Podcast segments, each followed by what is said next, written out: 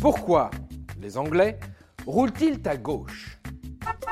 Je peux vous poser une question? Alors, euh, question Une seule question Quelle étrange question. Vous avez des questions? C'est l'occasion de mourir moins. Bon, ça fait un peu de mal de l'admettre, mais ce sont les Anglais qui ont raison.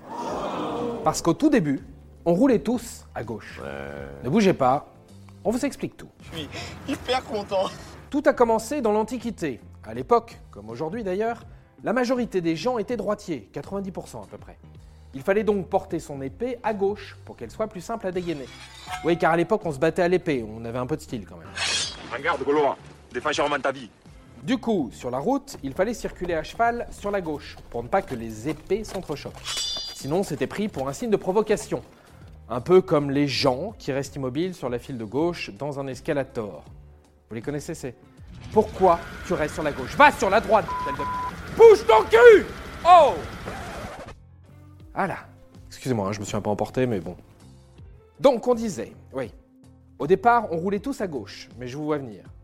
Pourquoi maintenant on roule à droite? Eh bien, c'est avec l'apparition des calèches au XVIIIe siècle que tout a commencé à s'inverser. Les cochers étaient eux aussi majoritairement droitiers, donc ils tenaient leur fouet de la main droite. Et si tout le monde roulait à gauche, un accident de fouet serait vite arrivé. Mais ce n'est pas tout. Si nous roulons à droite, c'est aussi en grande partie à cause de... À cause de Bah non, bah non, je vois pas. Napoléon Ier. Oh, faut connaître un peu les classiques là. Comme l'habitude voulait qu'on attaque un convoi par la gauche, Bonaparte, lui, a eu cette idée de génie, un effet de surprise en lançant ses assauts par la droite. Grâce à ça, il a gagné plein de batailles. Et depuis, c'est resté. Et voilà. Maintenant, vous savez tout.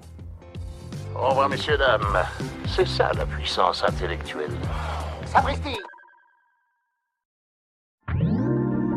Attends, avant de partir, j'ai juste un truc à te dire. Viens découvrir notre podcast Sexo, la question Q.